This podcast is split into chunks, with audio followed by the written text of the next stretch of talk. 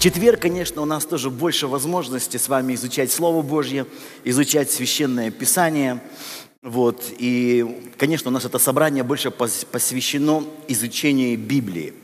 И помните, некоторое время назад э, я проповедовал о помрачении разума и жизни во сне. Помните, да, мы говорили, что э, порой кажется, что есть такие люди сумасшедшие, а есть нормальные. Но если мы разберем жизни так называемых вот этих нормальных людей э, все время войны происходят, ограбления происходят, преступления происходят. И большая часть этих преступлений совершается такими нормальными людьми. То есть, с точки зрения Господа, все люди какие? Сумасшедшие. Или говоря библейскими словами Павла, помраченными в разуме. Помраченными в разуме. И когда люди приходят в церковь и думают, что просто прийти в церковь, сказать молитву покаяния, это уже жить новой жизнью, они ошибаются. Можно продолжать ходить в церковь и быть человеком, помраченным в разуме. Не случайно – огромное количество войн на земле начиналось именно из-за религиозных вопросов. И, к сожалению, христиане здесь не отставали от других религий. Мы знаем и инквизиции, и крестовые походы, которые совершались так называемыми верующими людьми. Поэтому слово «покаяние» в Библии, это греческое слово «метаноия», означает не сказать молитву – и не посетить церковь, а изменить разум. То есть все начинается с изменения разума. Твой разум должен выйти из тьмы во свет. И ты из сумасшедшего должен стать Божьим человеком. И просто желания для этого недостаточно. Апостол Павел говорит, желание доброго есть во мне. Помните, да? Хочу делать, ну ты спроси за пределами церкви, у, любо, у любых, не, не обязательно христиан. Хотите делать добро? Хотим. Хочу делать добро, не делаю почему-то. Хочу, но не делаю. А злое не хочу, но делаю.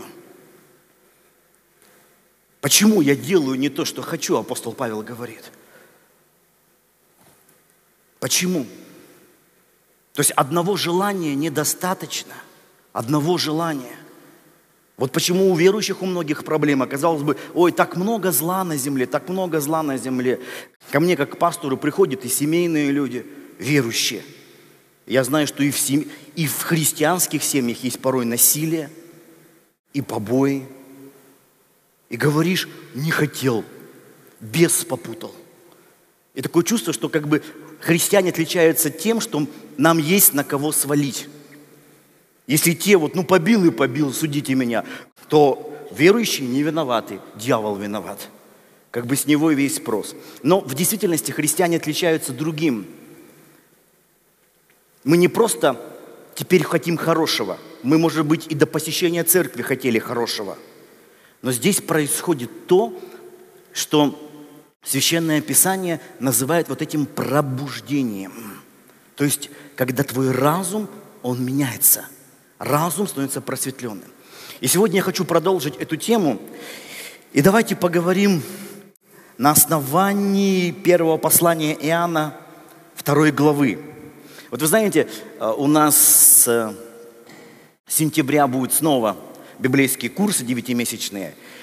Те, кто не учился, или те, кто учились очень давно, я настоятельно вам советую, молитесь и найдите возможность учиться – у нас, если вы обратили внимание, каждый год особенный. И этот год, а, поскольку мы уже много-много лет изучаем Писание, преподаем Писание, если вы думаете, что, ну а что, я могу как бы и так изучать Библию, в этом году мы не просто будем Библию изучать, у нас будет очень много духовной практики – практики познания Господа. И я сейчас веду переговоры, и к нам приедут как известные протестантские служители, например, к нам приедет там и Максим, приедет Максимов, наши друзья, То есть сейчас снова будет. Точно так же придут служители, которых у нас никогда, никогда не было. Например, есть такой в православной церкви игумен Евмений, и он приедет, и это человек, который в православии практикует молитву созерцания, и я думаю, что это будет удивительное время. И все студенты в этом году, мы вместе опять поедем на недельный выезд за город, вот, и, и там тоже будет практика. То есть я вам скажу, это, это э, моя цель, это не просто что-нибудь такое учить теологическое, но погружение в Господа и познание Бога. Без этого, без познания Бога, знание только Библии – это мертвая буква. Буква, которая убивает. И вот вы знаете, э, часто христиане придумывают очень много разных там классификаций. Первое, второе, третье. Там, например, я тоже люблю пять болезней церкви, да, вот такие все вещи. Но Э, в Евангелии есть некоторые вещи, которые, вот такие классификации, которые сам Господь нам показывает. Это вот не то, что я придумал, первое, второе, третье. Это в Библии написано. Давайте откроем вот вторую главу первого послания Иоанна и прочитаем с 12 стиха. Смотрите. «Пишу вам, дети, потому что прощены вам грехи ради имени его. Пишу вам, отцы, потому что вы познали сущего от начала. Пишу вам, юноши, потому что вы победили лукавого. Пишу вам, отроки, потому что вы познали Отца. Я написал вам, отцы, потому что вы познали безначального. Я написал вам, юноши, потому что вы сильны, и Слово Божье пребывает в вас, и вы победили лукавого. Иногда говорят, что здесь апостол Иоанн говорит о четырех категориях. Дети, отроки, юноши и отцы. Так чаще всего разбирают. Но в действительности здесь говорится о трех категориях – я вам сейчас покажу. Здесь э, Иоанн говорит о детях, о юношах и об отцах. И вот э, само слово вот в 12 стихе «дети» – это слово греческое «текниан», что в принципе означает «ребенок», «дитя». А в 13 стихе «пишу вам отроки» – это слово «пайдиан», что означает младенец, ребенок, дитя. То есть, в принципе, в греческом языке это два слова синонимы. И когда говорят, что первое это дети, а вторая типа повзрослее, в действительности второе слово, оно используется в том числе в значении младенец. То есть и то, и другое говорится как дети. И более того, вот смотрите, у нас в синодальном переводе «пишу вам дети», «пишу вам отцы», второе «пишу вам юноши», и Четвертое, пишу вам отроки. Я смотрел дословно в греческом, смотрите, пишу вам дети, пишу вам отцы, пишу вам юноши. И дальше, в прошедшем времени, я написал вам отроки, я написал вам отцы, я написал вам юноши. То есть три, три и три. Пишу, дети, отцы и юноши. И написал вам, написал вам. И давайте вот посмотрим. Первая категория – Первая категория – дети или, или отроки. Какие характеристики у детей? Здесь показано. Первое – прощены грехи. То, что человек ребенок, не означает, что с ним что-то неправильно. Ребенок означает, что он просто еще не повзрослел. То есть он достиг определенного уровня развития. И это хорошо – Проблема, когда человек на этом уровне остается и дальше не развивается. Вот, например, смотрю на моего э, сына, которому два года, и вот он уже не хочет, чтобы папа ему давал ложку, а он уже все чаще начинает сам брать ложку. То есть я его уже кормлю только когда он сильно устает, у него просто нет сил, он так сидит, и, я ему даю. Но если он полон сил, а, с каждой неделей у него все больше сил, Он хочет брать сам ложку и, и, и кушать. И, конечно, вот эти его первые попытки кушать самостоятельно, вот эти первые недели кушать самостоятельно, не, не всегда заканчиваются успешно. То есть иногда ложка идет в рот, иногда мимо, и обычно к концу обеда у него все лицо в каше или в супе. В общем, все, все лицо. Но мы не говорим с Дианой, говорим, ой, Женя, ну какая же ты свинья. Ты смотри, как мы, как мы кушаем. У нас каждая ложка попадает прямо в цель, вот прямо в цель. А у тебя куда-то вот рядом все время. Ну разве так можно? Нет, мы радуемся, потому что для него это успех. Правда же? Но если, например, нашему ребенку будет уже 12 лет, и не каждая ложка будет в цель, вот тут уже повод бить тревогу и вести его к врачам. Правда же? То есть это, это ненормально. Поэтому, драгоценные, вот определенный этап – это хорошо. Что характеризует детей? Детям прощены грехи. Детям прощены грехи. То есть ты был э, грешным, сейчас ты принял любовь и прощение, и ты стал не по твоим заслугам, не по каким-то твоим делам, а только по Божьей милости, только по Божьей благодати. Ты стал прощен, ты можешь радоваться, я прощен. И это все хорошо, это правильно. Проблема, когда христиане, они больше ничего не делают, больше никуда не идут, не служат и ни к чему не стремятся. И это, конечно, классно. О, благодать, спасен тобой от пучины бед, был мертвый, чудом стал живой, был слеп и вижу свет. Это, это хорошо. Бог тебя простил. Ты, оправ... ты оправдан. Ты молодец. Ничего тут от тебя не зависело. Ты не страдал. Иисус Христос страдал за тебя на Голговском кресте. Правда же?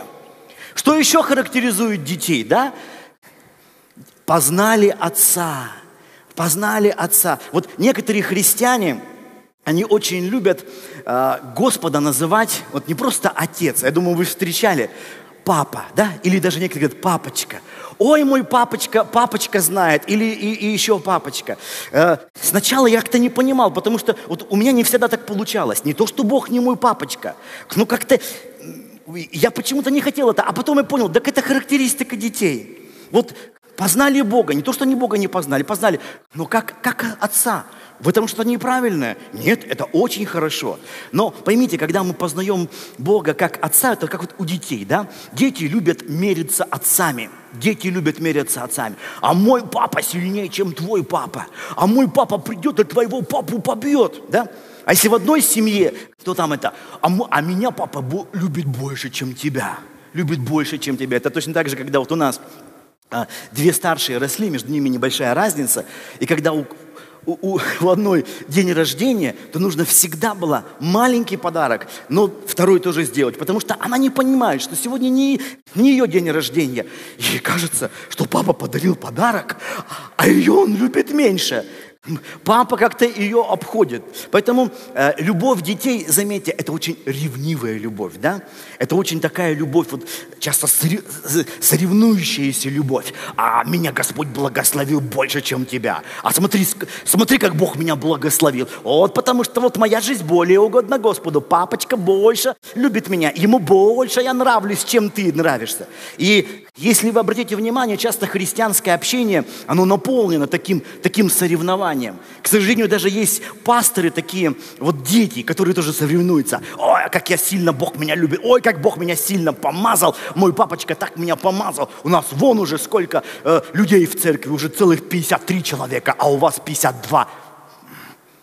И то там э, не поймешь, кто у вас. Вот, вот, и люди так вот соревнуются, кого Бог любит, кого... Конечно, Бог – это Отец, и это здорово. Но когда, знаешь, все учения в церкви заканчиваются на отцовстве, это проблема. Это проблема, потому что Бог Отец, но есть намного больше. Есть намного больше. Есть намного больше. И вторая категория, вторая категория христиан, э, это которые, это те, которые являются юношами.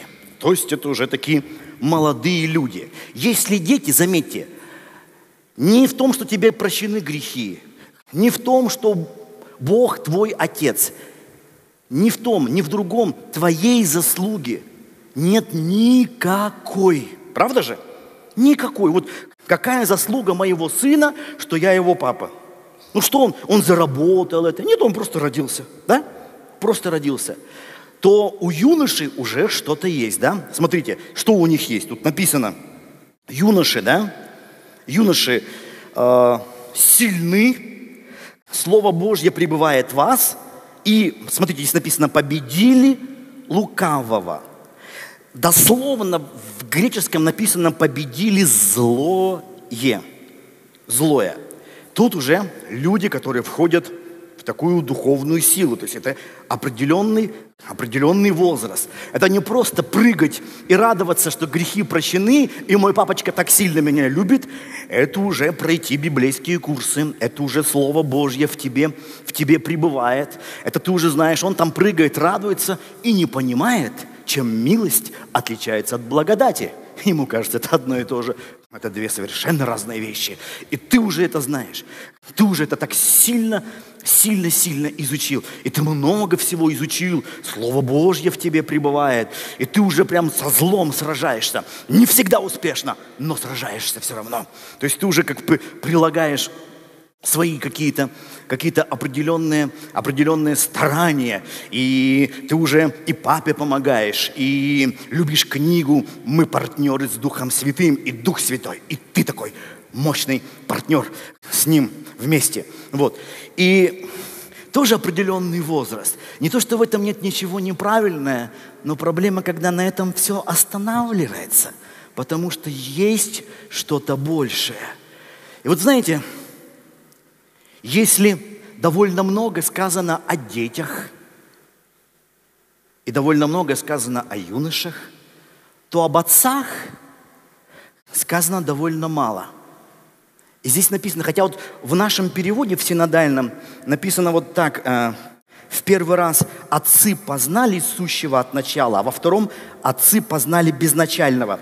Но в греческом языке оба раза стоят одни и те же Одни и те же слова. Смотрите, апо, то есть отрицание, и архе, начало.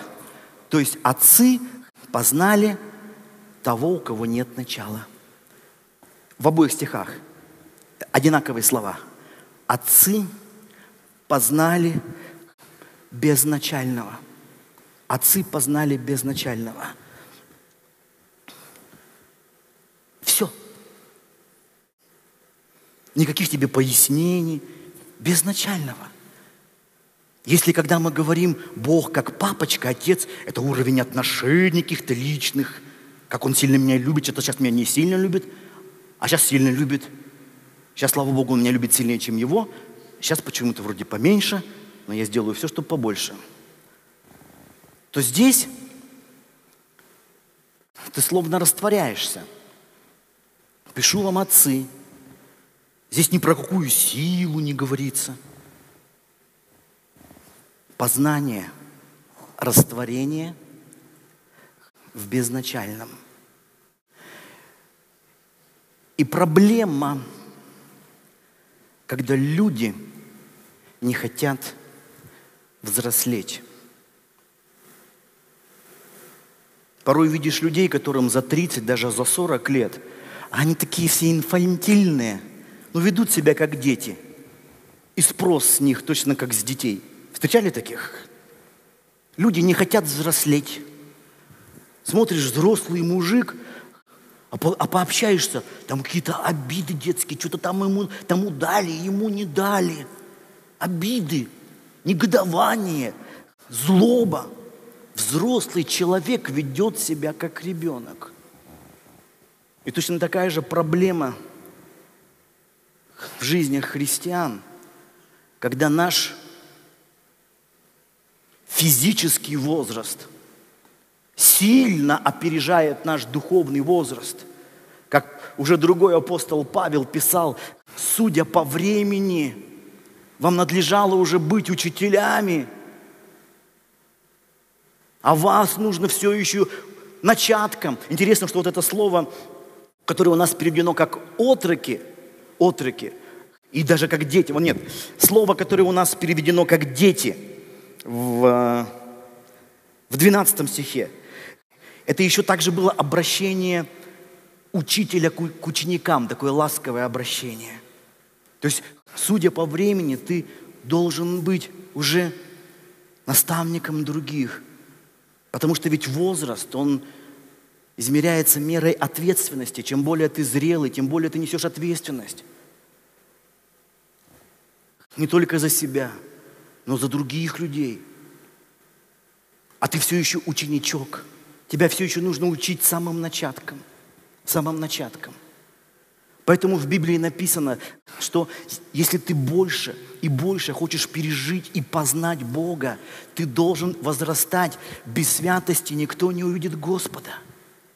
Иногда возникает вопрос, но почему Бог вот так вот не явится? Вот, ну, явился, и все мы взрослые, и все мы зрелые. Зачем нужно возрастать-то? Зачем? А потому что драгоценное возрастание – это необходимое условие. Я помню, как-то изучал статистику, а, которая говорила о людях, выигравших в лотерею миллионы и миллионы и миллионы. Так вот, подавляющее большинство тех, кто выигрывал в лотерею, через год становились беднее, чем были до выигрыша. Деньги, которые легко приходят, мы легко теряем. А очень часто, наоборот, большие выигрыши, даже зло приносили людям. Ломали людей, ломали судьбы, потому что трудно удержать то, что ты получил не за счет своего развития, а просто, как мы говорим, на халяву. Халява часто губит, развращает, ломает людей. Поэтому мудрость порой говорит, если что-то ты получаешь на халяву, берегись.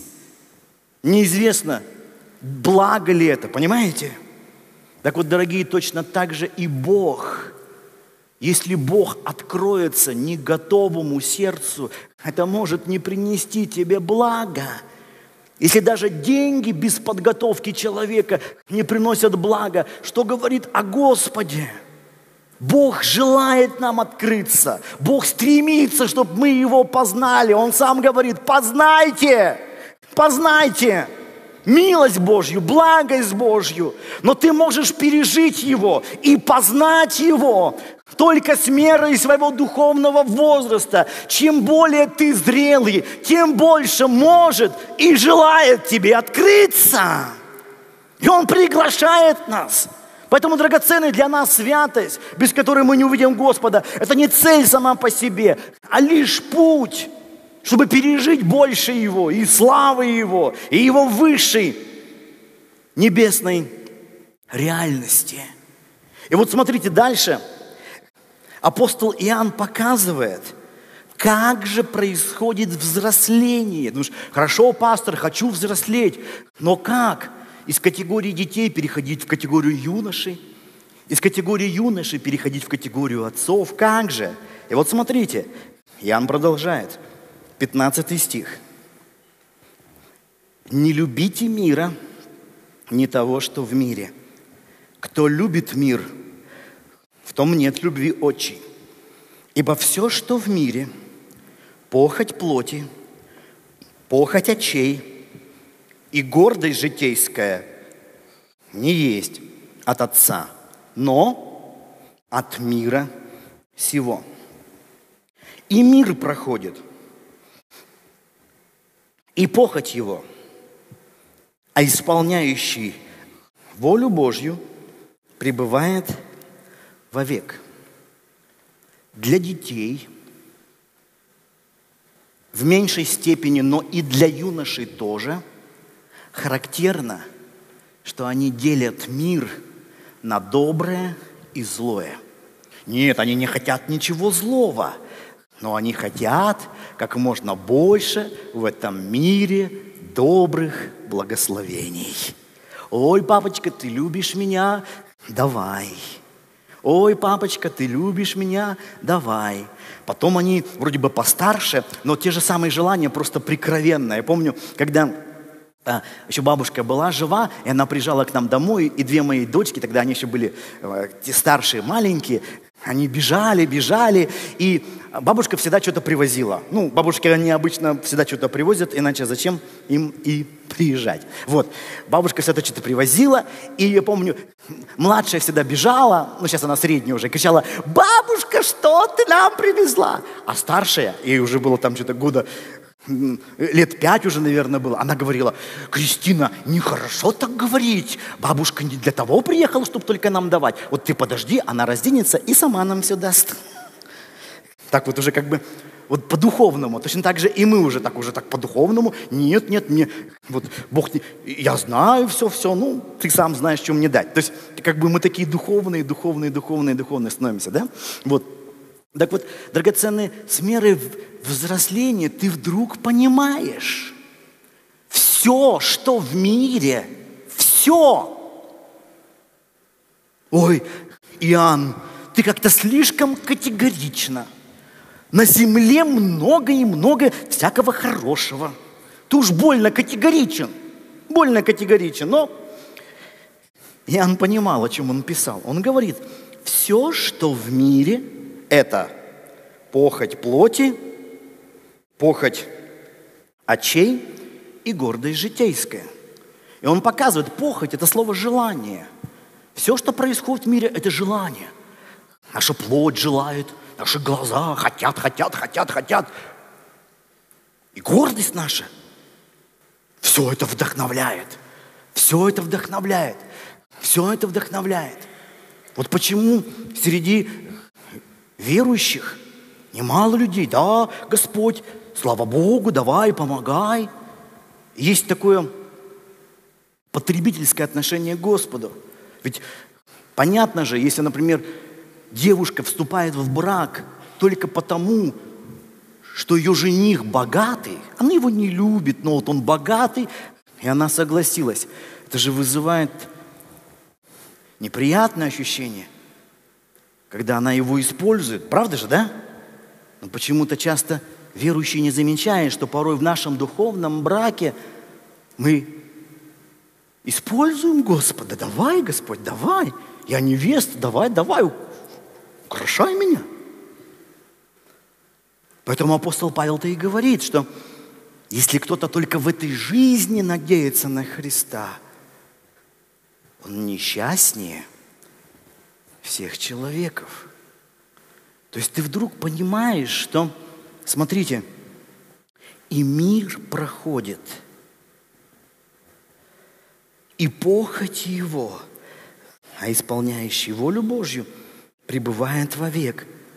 Иоанн словно показывает, есть временные вещи, а есть постоянные вещи. Вещи, пребывающие вовек.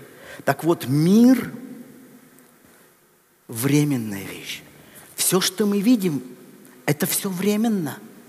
И наши тела, и стены, которые вокруг нас, дома, которые вокруг нашего здания, улиц, все это временные вещи.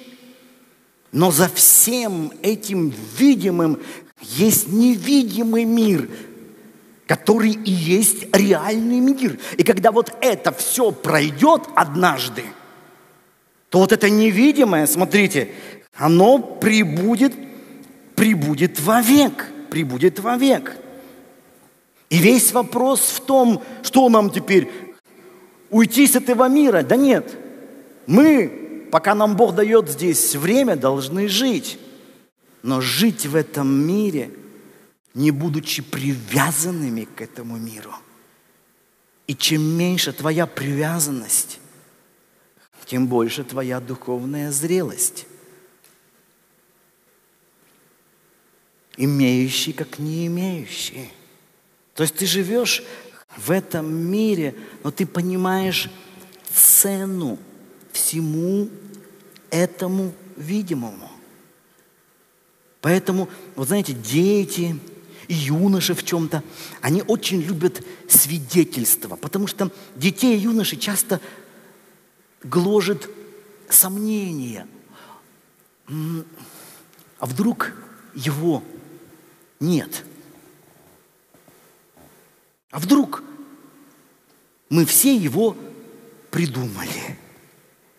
И поэтому, когда кто-нибудь выходит и говорит, ой, Господь исцелил мою ногу, не, ой, ты все-таки есть. Вот там молился, и Бог дал, о, он есть. У отцов другая реакция. В чем она другая? Не в том, что мы не молимся. Нет, мы молимся, и мы радуемся Божьим чудесам. Но даже когда не происходит то, о чем мы молимся, мы понимаем, все в руках безначального, и мы просто доверяем Ему. Отцы не живут от чуда к чуду, от происшествия к происшествию. Так живут дети. Поэтому духовная жизнь детей нестабильна. У них то взлеты, то падение. Они то счастливы говорят, ой-ой-ой, здорово, здорово. Ты смотришь, не подходи, убьет. Хмурое лицо, недовольное, в депресснике я. То, ой, как здорово, как чудесно. Потом смотришь, все плохо, все плохо. Как у одного интернет-поэта бывает все прекрасно, прекрасно просто все, потом опять ужасно, ужасно просто все. Потом опять прекрасно, прекрасно просто все, потом опять ужасно, ужасно просто все. И снова вот прекрасно, прекрасно просто все, а потом опять ужасно, ужасно просто все. И снова, о, прекрасно, прекрасно просто все. И снова ужасно, ужасно просто все. И так можно бесконечно стихи от нашей с вами жизни. Когда приходит духовное взросление, вы знаете, это не то, что нам все равно, ой, нас ничего земное не волнует. Да нет, волнует. Но, вы знаете, это происходит словно как самолет. Вот он, когда взлетает над землей, он все равно чувствует тяжесть земного, но из иллюминатора самолета можно словно как бы посмотреть, посмотреть на землю. И ты можешь словно, я думаю, некоторые вот сейчас понимают, о чем я говорю. Познавая Господа, у тебя наступает момент, и порой, словно ты смотришь на свою жизнь со стороны –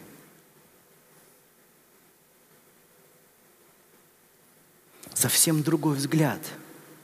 Я не хочу сказать, что духовный взлет, духовная жизнь безоблачна. Здесь есть разные периоды. Вот когда самолет взлетает, и там вначале такая э, пласт такой облаков. И если облака очень плотные, вот самолет пролетает через эту плотные облака, и его начинает трясти –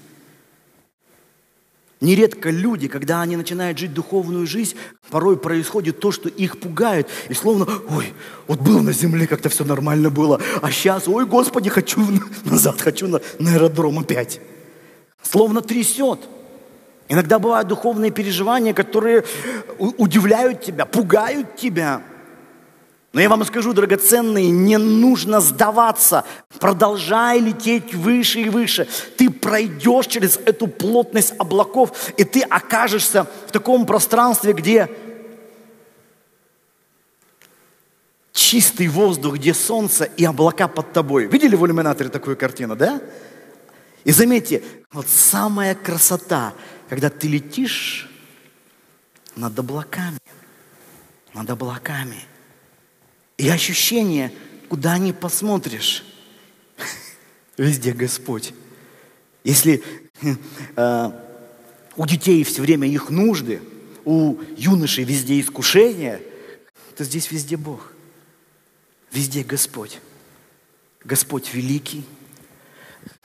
И Господь, Господь безграничный. И у тебя меняются ценности в жизни. Ценности в жизни. То, что мы говорим, пробуждаешься, ты пробуждаешься. Раньше ты жил во сне. Для тебя вот эти видимые вещи, ой, такие важные, ой, такой важный пюпитер. Чтобы получить его, можно что-то приукрасить. кого-то обмануть, кого-то подставить. Потом, конечно, покаяться, попросить у Господа прощения. Ради видимых вещей они готовы кого-то предать, в чем-то пойти на компромисс.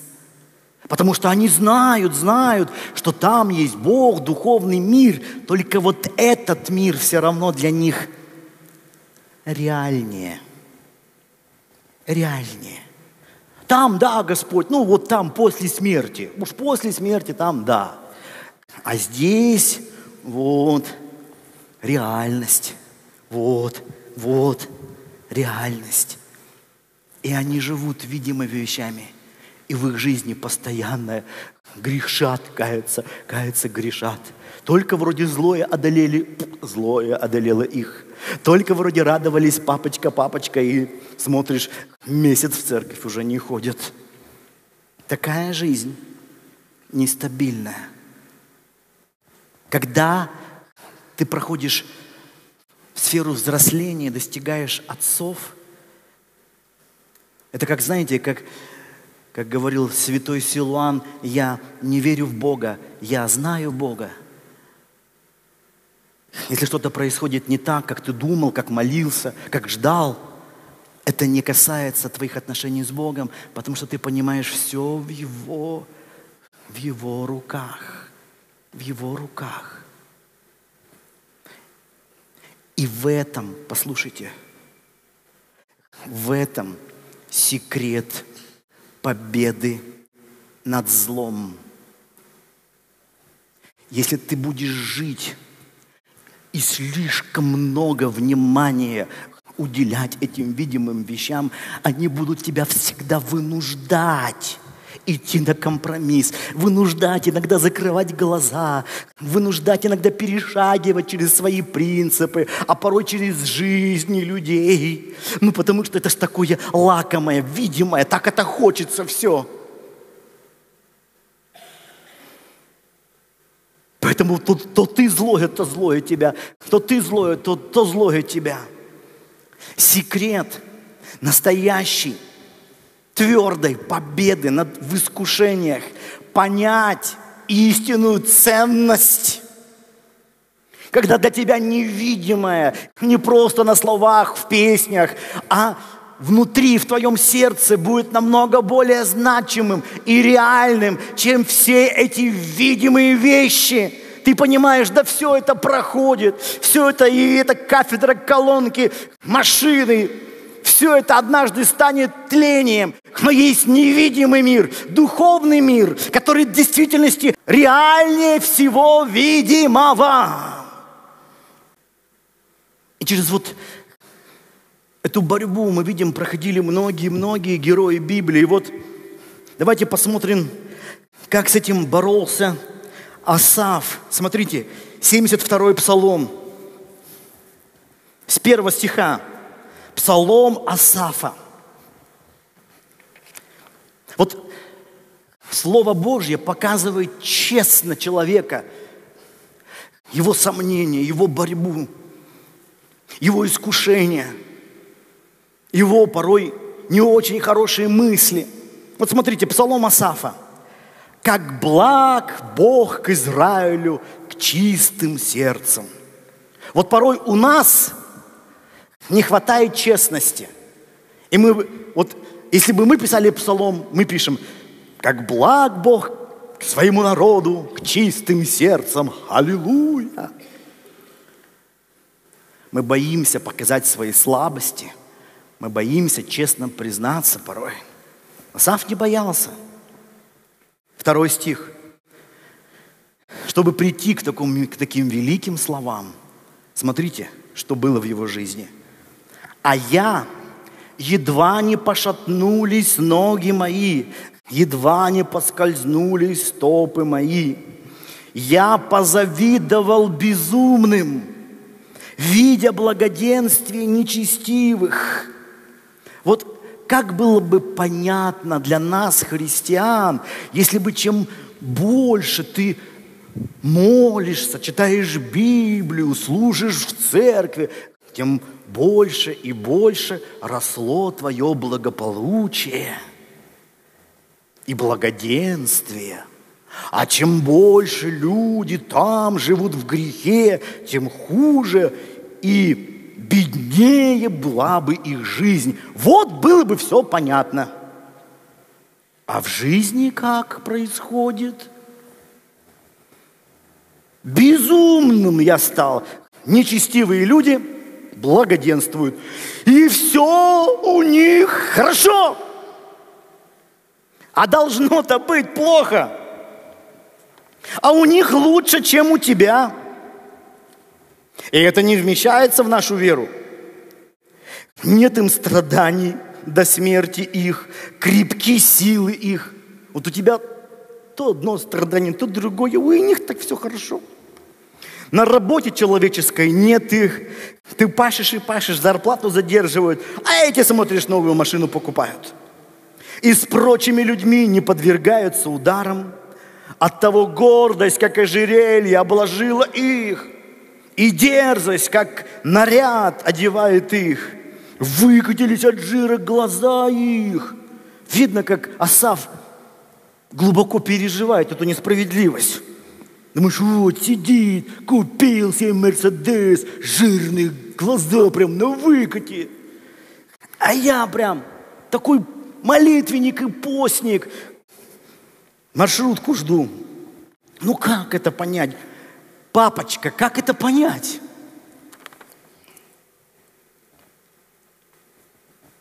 Бродят помыслы в сердце. Сразу понятно, что у них ничего хорошего в сердце нет над всем издеваются, злобно разглашают клевету, говорят свысока, поднимают к небесам уста свои, язык их расхаживает по земле. Потому туда же обращается народ его и пьют воду полной чашей и говорит, и говорят, как узнает Бог, и если ведение у Всевышнего. Думаешь, папочка, ну как же ты, что ж ты не, не видишь, что ли? Твои дети хуже живут, чем эти беззаконники. И даже когда у нас такие маленькие победы, эти ложью достигают порой большего. Ну, ты что, не, не видишь, что ли? Тебе все равно там, что ли? Что я страдаю тут на этой остановке. И вот, 12 стих. Эти нечестивые благоденствуют веки сем, умножают богатство. Так не напрасно ли я очищал сердце мое? То есть я очищал сердце мое, надеялся, что у меня банковский счет будет больше. А тут смотрю, никаких изменений. Я не понял. Что это все я? Напрасно, что ли, это я?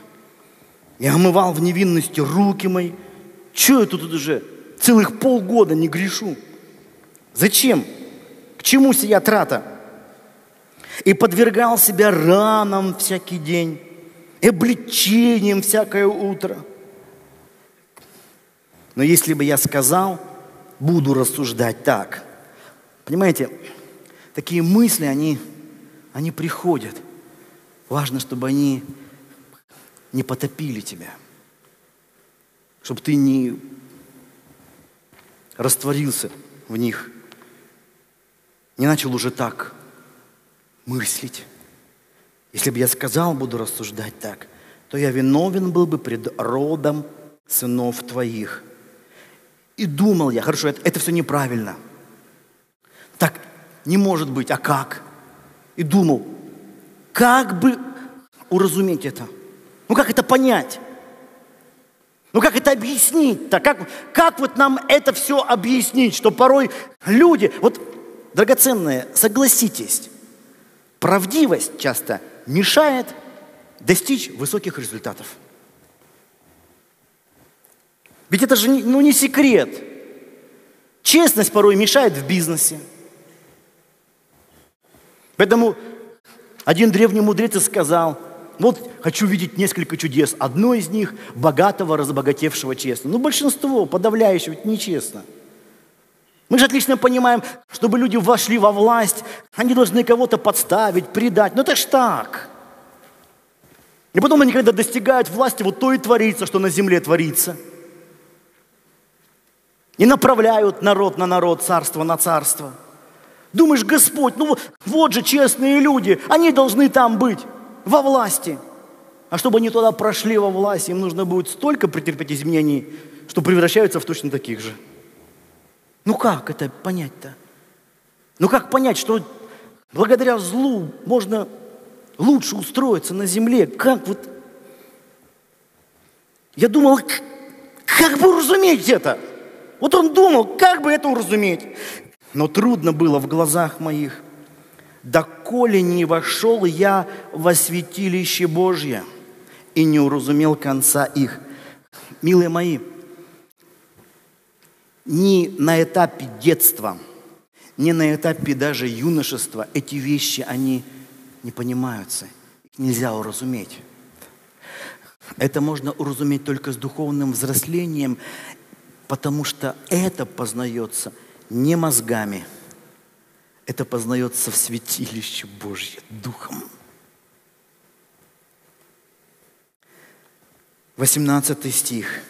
Асав продолжает – так на скользких путях поставил ты их, и не звергаешь их в пропасти. Как нечаянно пришли они в разорение, исчезли, погибли от ужасов. 20 стих, обратите внимание. «Как сновидение по пробуждении, так ты, Господи, пробудив их, уничтожишь мечты их». Пока для тебя весь видимый мир будет самым главным и самым ценным и самым реальным, ты никогда это не поймешь. Но когда придет вот это пробуждение, и ты вдруг увидишь, что люди ради снов жертвуют самым дорогим, своей вечной душой, ты поймешь, это безумие ради временного, этого какого-то земного часто благополучия или там еще там чего-то нового дома, квартиры, должности, продавать самые ценные вещи. Понимаете? Это не головой познается. Не головой познается. Это вот, знаете, все равно, что вот в сказке «Золушка», да? И вот карета, лошади, кучер.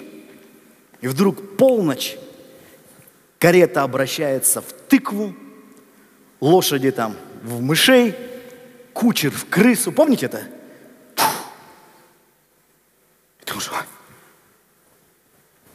И я ради тыквы и этой крысы душу продал –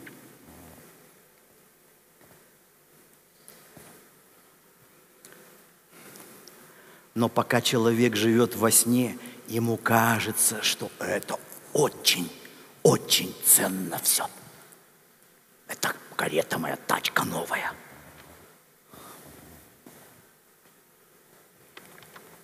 Как сновидение по пробуждении, так ты, Господи, пробудив их, уничтожишь мечты их. Все распадется, все если все твои мечты, о чем ты мечтаешь, брат?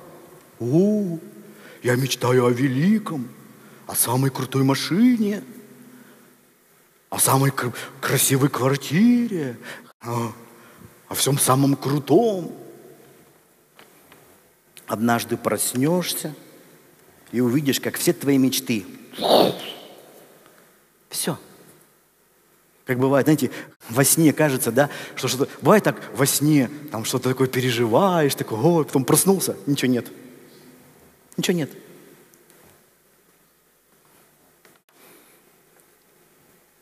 Когда кипело сердце мое и терзалась внутренность моя, а ты так сильно переживал, а ты так сильно переживал, ты здесь так прям нервничал, так вот не понимал, что Бог так делает. Вот так-то это вот, так тебе плохо было. Тогда я был невежда и не разумел, как вот Асав честно признается, как скот был я пред тобой. Вот Я смотрю иногда на некоторых христиан, ну вот, чего же вы как животные-то? И называем это богатой духовной жизнью. Папочка благословил.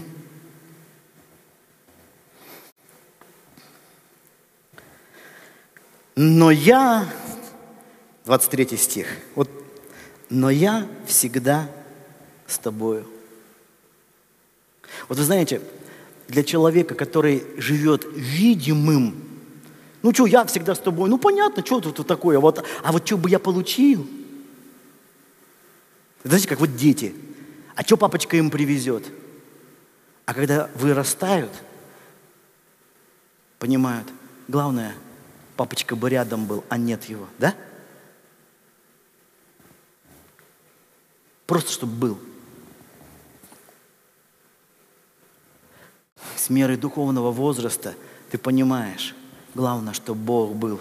Конечно, Бог, как папочки, не уходит с земли, но, к сожалению, порой верующие немало дней проводят так, словно его уже нет. Но я всегда с тобой. Ты держишь меня за правую руку. Вот счастье – опять-таки, непонятное тем, кто живет только видимыми вещами. Для них Бог лишь в проявлениях вот всяких вещей. С меры духовного возраста ты понимаешь, как здорово просто держаться за его руку, просто быть с ним. Ты руководишь меня советом твоим, и потом примешь меня во славу. Кто мне на небе? И с тобой вот посмотрите. Вот слова повзрослевшего. И с тобой ничего не хочу на земле. Это не просто такие слова. Нет, мне ничего не надо. Когда приходят вещи, ты не отвергаешь. Нет, знаешь, это в крайность. Ничего не надо мне, ничего не надо. Умру сейчас с голода под мостом. Нет. Просто ты понимаешь, Бог дал. Иногда Бог взял. Это не колеблет твою веру. Потому что если есть Он, есть все. Ты не собираешься здесь жить бесконечно на этой земле. Ты не собираешься всю жизнь здесь спать. Ты просыпаешься и видишь то, что живущие земным не видят.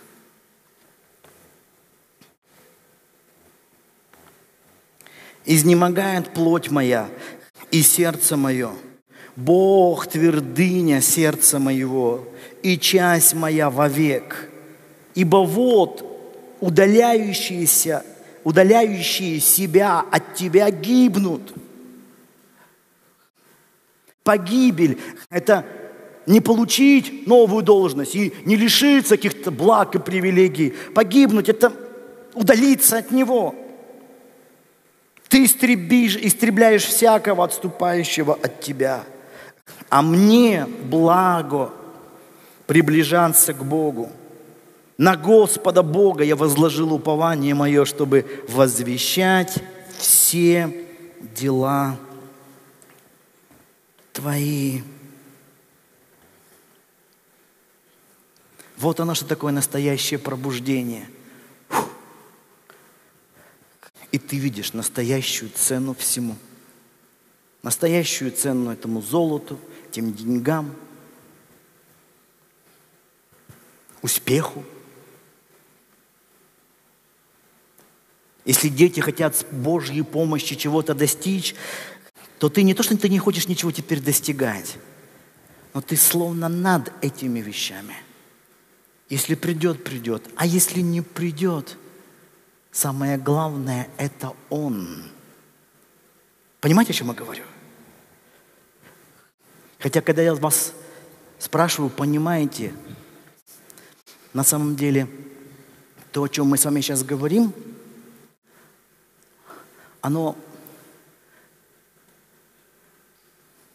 оно больше, чем разум.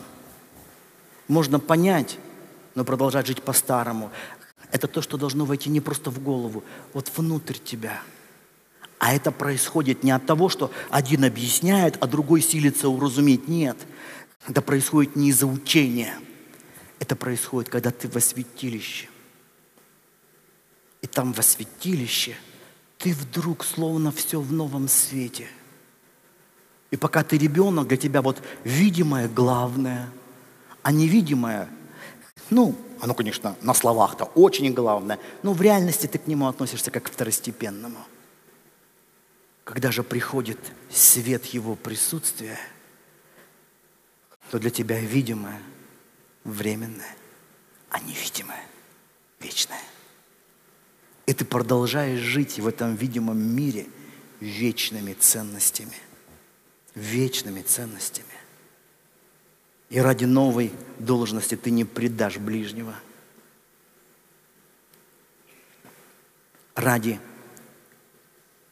прибыли не пойдешь на компромисс с совестью и не начнешь обманывать.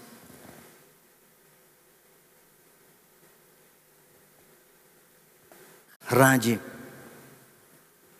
такой романтики ты не предашь свою жену, и своих детей. А сколько сегодня среди христиан измен, сколько сегодня проповедников, даже известных, изменяют женам, потом это все вскрывается. Почему? Видимые вещи – для них реальны, а невидимые просто тема для их проповедей. Можно говорить очень красноречиво, но в реальности жить другим. А можно быть не очень красноречивым человеком, но пребывать в высшей реальности.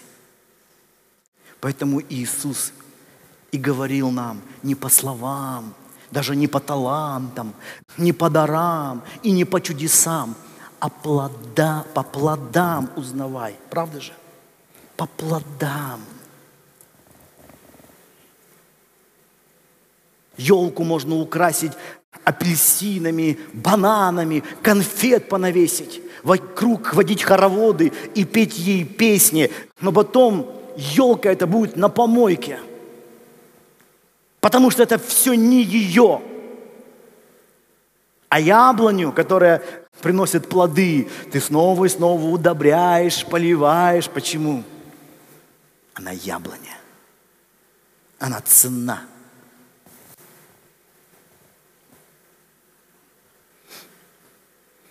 Через подобные искушения и Давид проходил. Смотрите,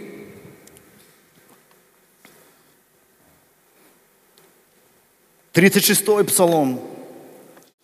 Псалом Давида. «Не ревнуй злодеям», первый стих. «Не завидуй делающим беззаконие». Да все дело в том, что часто, если мы живем видимым, есть чему завидовать у беззаконников. Ибо они, как трава, скоро будут подкошены, как зеленеющий злак, увянут – ну хорошо так писать. А мы знаем примеры, когда люди, живущие беззаконно, умирали в старости и вот в почете. А есть наоборот праведные, которые умерли в вере, как написал апостол, не получив обещанного, да? То есть, если мерить все только видимой реальностью, мы никогда не сможем разобраться, и мы никогда не поймем этого. И те служители, которые утверждают, что все равно, рано или поздно Бог на земле воздаст, они просто обманывают.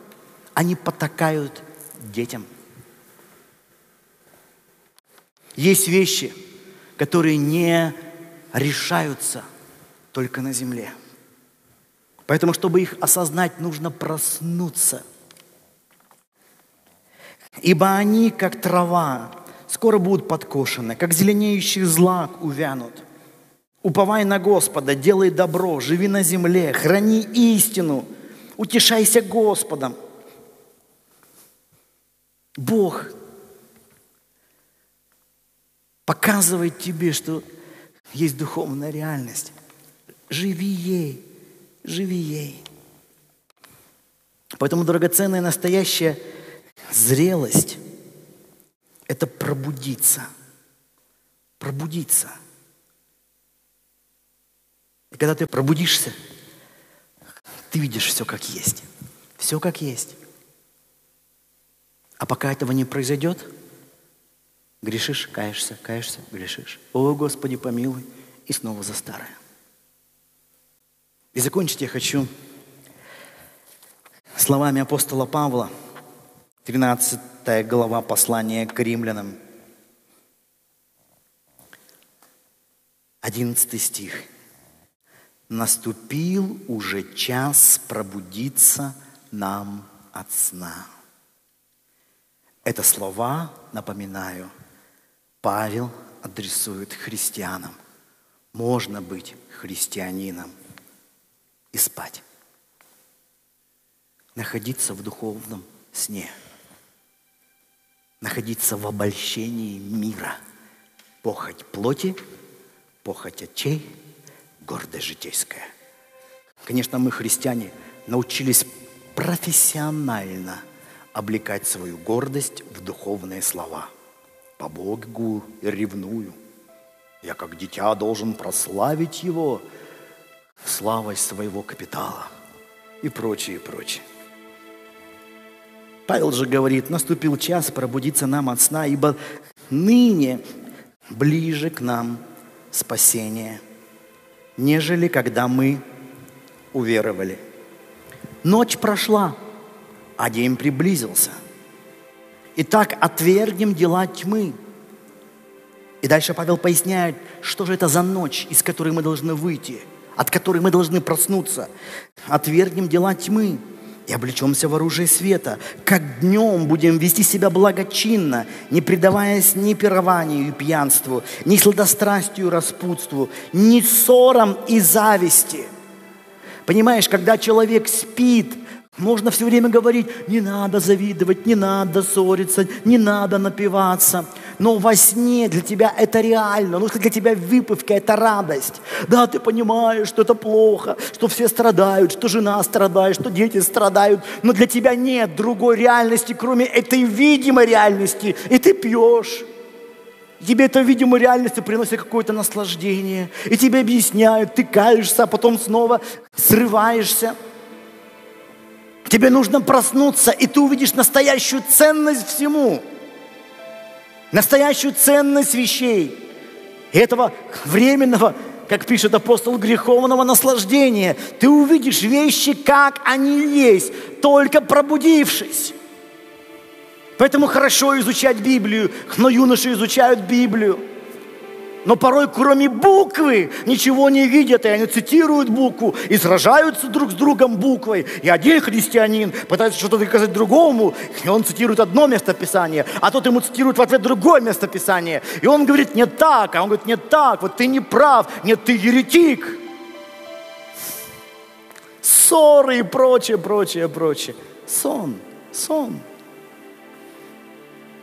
Наступил час, говорит апостол, пробудиться, пробудиться от сна и увидеть, как они, что такое верность, что такое постоянство, что такое... То есть все вот эти вещи, они обретают то, чем они являются. А самое главное, самое ценное – что только есть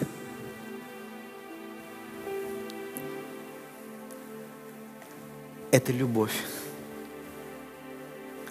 Ты вдруг понимаешь, что без любви чего бы ты ни достиг, кем бы ты ни стал, что бы ты ни совершил, все это ерунда все.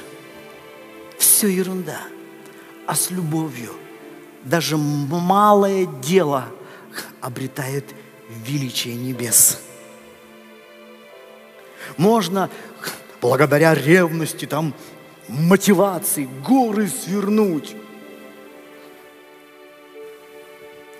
Но за этим, кроме гордости, ничего не стояло. И апостол Павел в 13 главе послания к римлянам говорит, нет тебе никакой чести в этом. Богу это не нужно. Как? Я столько свершил для Божьего Царства. Ну, ну, ну, ну, ну, ну. Ты ради своих амбиций все это совершал. Слова были правильные, а внутри была гордость и похоть. Желание плоти, желание глаз, амбиции. И все.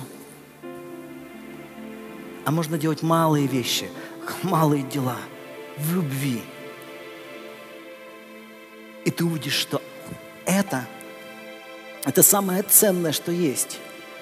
Это один из самых обманов больших, самых больших обольщений. Мы пытаемся что великое совершить. И мы, верующие, думаем, что Богу это великое надо будет. А Бог говорит, да ты не понимаешь, все это временно. Ну что ты тут, тут построишь, наделаешь? Это временно. Эти пирамиды, башни вавилонские. Все это пройдет. И мы все проснемся. Что ты вкладываешь себя в эти вещи все? Ты думаешь, они ценные. А в что себя вкладывает? А только в одно – в любовь. В любовь. Вот ничего нет другого. Нет ничего ценного, кроме как проявления любви. И даже когда кажется, ну что это такое? Ну это, это ерунда. Это все могут. А вот, это не ерунда. Настоящая любовь, она может быть только в единении с Ним, когда ты, как Исав, а вот не сладостно твое присутствие. Его присутствие приходит. Ты начинаешь любить и проявлять любовь. В мелочах даже, в каких-то словах, в каких-то поступках, которые вдохновлены любовью. А вдохновлены любовью, значит, им вдохновлены. Потому что Бог есть любовь и подойти часто там, отряхнуть грязь, сказать хорошее слово человеку в любви, в его глазах намного ценнее, чем великие совершения ради гордости своей. И, к сожалению, тоже мы, верующие, мы в церкви, мы порой обольщены этими видимыми вещами. И хотя и называем себя христианами, а продолжаем жить во сне. И читаем что все пройдет, знания упразднятся, языки умолкнут, а любовь пребывает вовек. Читаем и не обращаем внимания, а только это и пребудет вовек. Вот ничего не прибудет.